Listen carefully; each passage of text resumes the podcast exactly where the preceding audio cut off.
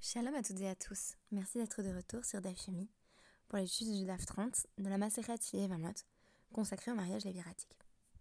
Aujourd'hui, nous traitons de la question d'une personne dont le statut marital serait incertain. Ça fait que mes coups d'échette, ça fait que mes coups d'échette. On ne sait pas si la femme est mariée ou n'est pas vraiment mariée. Ou encore, ça fait que mes gouréchettes, ça fait que l'homme est. On n'est pas exactement certain de si cette femme a été divorcée ou non. Pour analyser ces cas, j'ai décidé de me reporter à l'expérience de pensée à laquelle on donne le nom de chat de Schrödinger. N'étant pas spécialiste de physique quantique du tout, ma présentation sera assez simpliste, mais nous permettra de comprendre ce que peut signifier être dans deux états simultanément. Il faut savoir qu'Erwin Schrödinger n'a jamais mis en application son expérience quelque peu cruelle. En effet, le chat dit de Schrödinger serait un chat enfermé dans une boîte. Dans la boîte, un dispositif qui va tuer l'animal dès la détection d'un certain niveau de radioactivité. Donc par exemple, on peut utiliser pour cela un détecteur de radioactivité du type Geiger. Et ce détecteur est relié à un interrupteur qui provoque la chute d'un marteau qui va casser une fiole de poison lequel, une fois brisé, devient pour le chat un poison mortel. Si l'atome du corps radioactif a une durée de vie de 10 minutes, alors au bout de 10 minutes, il y a à peu près 50% de chances que cet atome se soit désintégré, faisant atteindre des seuils de radioactivité susceptibles d'être détectés par le détecteur de radioactivité type Geiger. De même que le chat, qui serait peut-être à la fois mort et vivant, L'atome est au bout de 10 minutes dans une superposition possible de deux états équiprobables, à savoir intact et désintégré. L'état du chat est relié à l'état des particules radioactives, de sorte que, je cite ici l'article Wikipédia, le chat serait aussi dans une superposition d'états, l'état mort et l'état vivant, jusqu'à ce que l'ouverture de la boîte, c'est-à-dire l'observation, déclenche le choix entre les deux états. Par conséquent, il est impossible de dire si le chat est mort ou non au bout de 10 minutes. On pourra l'observer si on ouvre la boîte.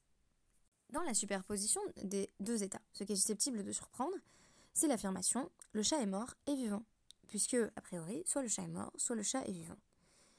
Les deux affirmations sont la négation l'une de l'autre. Mais en mécanique quantique, et là encore, je cite l'article Wikipédia, il existe en théorie une troisième possibilité. Le chat peut être dans un état de superposition dans lequel il cumule plusieurs états classiques incompatibles. Auquel cas, le chat est dans un état superposé, mort plus vivant, mais l'observation le réduira à un seul état. C'est à cette théorie du chat de Schrödinger qu'il fait allusion dans le dernier épisode de la première saison de The Big Bang Theory, lorsque euh, Sheldon compare la relation amoureuse entre Penny et Leonard à un chat de Schrödinger. On ne sait pas vraiment si la relation est morte ou vivante, peut-être les deux en même temps.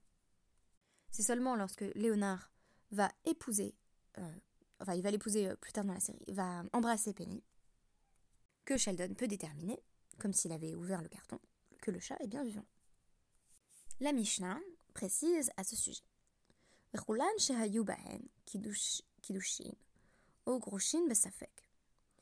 Il s'agit de nouveau euh, des 15 femmes mentionnées au tout début de notre Pérec, ou plutôt au tout début de la Maseret Yevamot, pardon, j'ai je, nous, je nous ramène encore un peu plus, un peu plus avant euh, dans la Maseret Yevamot. Il est ici question euh, de ces 15 femmes qui entretiendraient un lien euh, familial, un lien de parenté trop proche avec leur Yavam pour pouvoir les épouser. Mais que se passe-t-il si ces femmes-là, on ne savait pas vraiment si elles étaient mariées ou si elles avaient été divorcées, d'avec le mari qui vient de décéder en d'autres termes, quelles sont les obligations du beau-frère s'il ne sait pas exactement si ces femmes avaient été divorcées ou si elles étaient bel et bien mariées euh, au frère défunt? On nous dit à ce sujet les épouses rivales ou co-épouses de ces femmes, avec qui il y aurait bien évidemment interdit de faire le hiboum parce qu'il y a une relation familiale trop proche, les co-épouses doivent faire la khalitsa et ne font pas le yiboum, c'est-à-dire que le beau-frère ne peut pas les épouser. ça fait Kiddushin. C'est quoi un doute sur le mariage?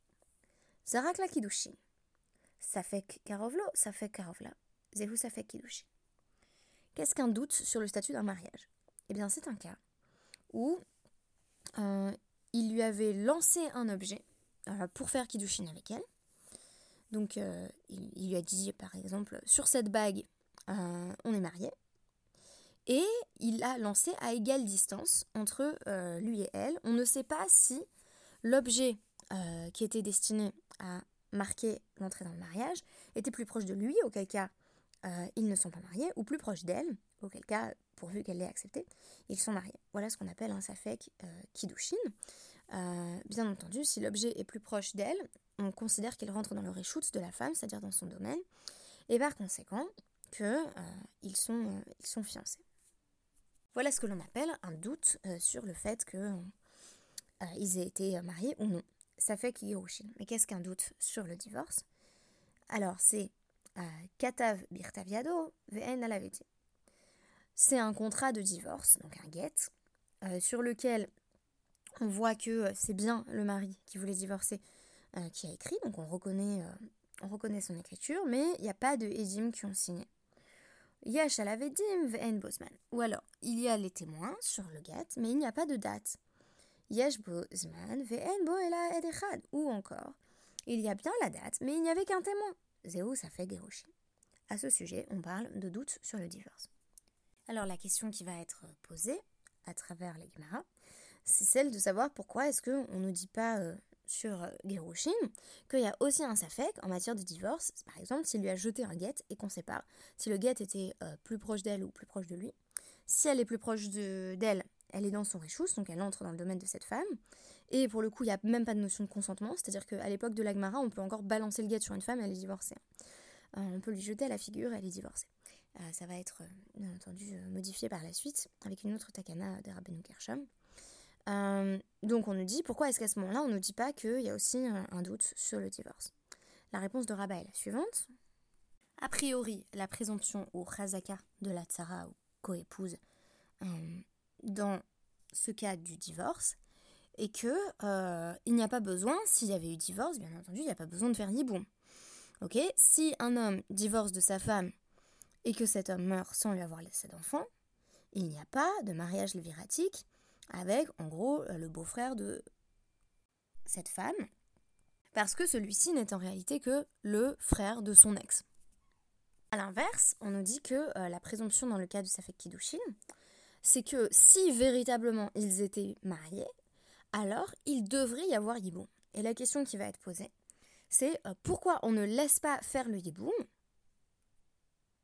à la coépouse s'il y a un simple safek, un simple doute euh, sur le mariage. Et là, on nous dit, euh, dans la Gemara, on va être plus strict, on va aller les chomra et interdire le yiboum de crainte qu'il y ait une relation familiale trop proche entre euh, beau-frère et belle-sœur, la belle-sœur étant la coépouse. Donc de manière générale, vous aurez peut-être constaté, avec tout ce qu'on a étudié euh, dans Yevamot, que quand il y a un doute sur le statut euh, marital, quand, quand, il y a un doute sur l'identité de la personne qui devrait faire Yiboum, est-ce qu'il n'y aurait pas une proximité familiale trop grande?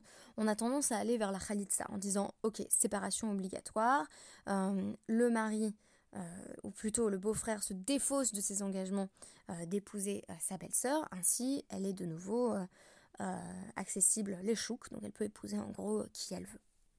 J'ai porté mon attention vers d'autres cas présentés dans la Maseret Kiddushin de mariage dont on ne sait pas s'ils ont véritablement été contractés ou non. Et j'ai l'impression que dans tous ces cas-là, on va se tourner cette fois-ci non pas vers la Khalitsa, mais vers le Get. J'en donnerai un exemple. Hahu Gavra, de Akdesh, B. Shutia de Asa, B. Shuka. Donc, Kiddushin 12b, il y avait un certain homme qui s'était marié avec une femme, euh, ou fiancée, euh, et l'objet qu'il lui avait donné en signe de Kiddushin, c'était une, branche de myrrhe sur la place du marché. Rav Acha, euh, Baruna, les kamé des Rav Yosef, Kehai Gavna, Mai. Donc, Rav Acha Baruna envoie une question à Rav Yosef et lui dit Qu'est-ce qu'on fait dans un cas comme ça? Et Rav Yosef répond Shlachle, Nagdekerav, Ve Kishmuel. Alors il lui a répondu euh, eh bien, il faut le fouetter, comme le demande Rav, qui a interdit de se marier euh, sur la place publique, en fait, en plein milieu du marché, qui a dit qu'il fallait faire les choses convenablement à travers un shidurim. Euh, et aussi, euh, il faut donner un guet à cette femme suivant l'avis de Shmuel. C'est-à-dire que quand on est en safek, quand on est en doute sur son mariage, est-ce qu'elle est mariée ou non? Est-ce qu'elle doit faire le yiboum ou non? On va essayer de résoudre l'interrogation en allant vers la certitude. Euh, et donc en disant, eh ben, on n'a qu'à faire euh, comme s'il y avait eu mariage, mais que ce mariage devait être dissous parce qu'il n'avait pas été fait dans les formes. Donc le problème de la branche de myrte, c'est que c'est peut-être pas du tout Chavé Prouta. Chavé Prouta, c'est cette valeur minimale qui permet de contracter un mariage. Or là, il lui a simplement donné euh, une petite poignée de terre, voilà, c'est un peu la même valeur financière. Il lui a dit, on est mariés. Et, et Shmuel dit, non mais attends, ça, on n'est pas sûr que ce soit vraiment un mariage en fait parce qu'on n'est pas sûr de la valeur exacte de la branche de myrte. C'est peut-être pas Chavé Prouta, mais il y a des endroits où ça va être Prouta en fait. De sorte que on exige le divorce pour sortir de l'ambiguïté. Donc ça fait que mes coups d'échette, ça fait que l'homme est coup d'échette, on ne sait pas si elle est mariée ou pas. Eh bien on va s'arranger pour trancher. On va dire bah, elle, est, maintenant divorcée. Un autre cas amusant, qui sera le dernier que je vais citer, c'est euh, Hahu Gavra, des Kadesh euh, Betsipta Deasa. Donc, euh, c'est un homme qui avait voulu se fiancer à une femme en lui offrant une, natte de branche de myrte.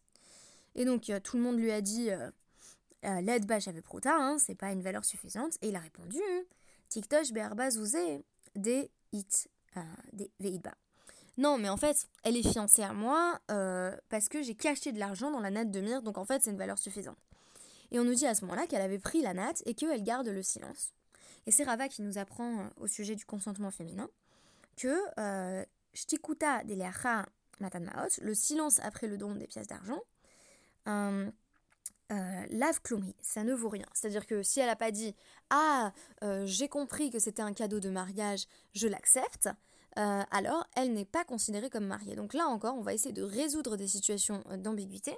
Dans le premier cas, c'est au cas où ils aient effectivement été mariés parce qu'elle a accepté la branche de myrte en sachant très bien ce que c'était alors on va chercher le get, et dans ce cas-là, on va chercher à dire qu'il n'y a jamais eu mariage parce que la femme n'y a pas véritablement consenti, parce qu'il y avait ambiguïté sur l'objet. En d'autres termes, quand on se retrouve dans la Gemara, avec des cas où on a l'impression que euh, l'épouse pourrait être simultanément euh, mariée et non mariée, divorcée et non divorcée, euh, on va aller vers une résolution en imposant le divorce ou en imposant la khalitsa qui libère l'épouse du défunt mari de toutes ses obligations envers son beau-frère. C'était un DAF un peu compliqué et je suis malade aujourd'hui. Je m'excuse par conséquent si j'étais moins claire que d'habitude. Merci beaucoup et à demain.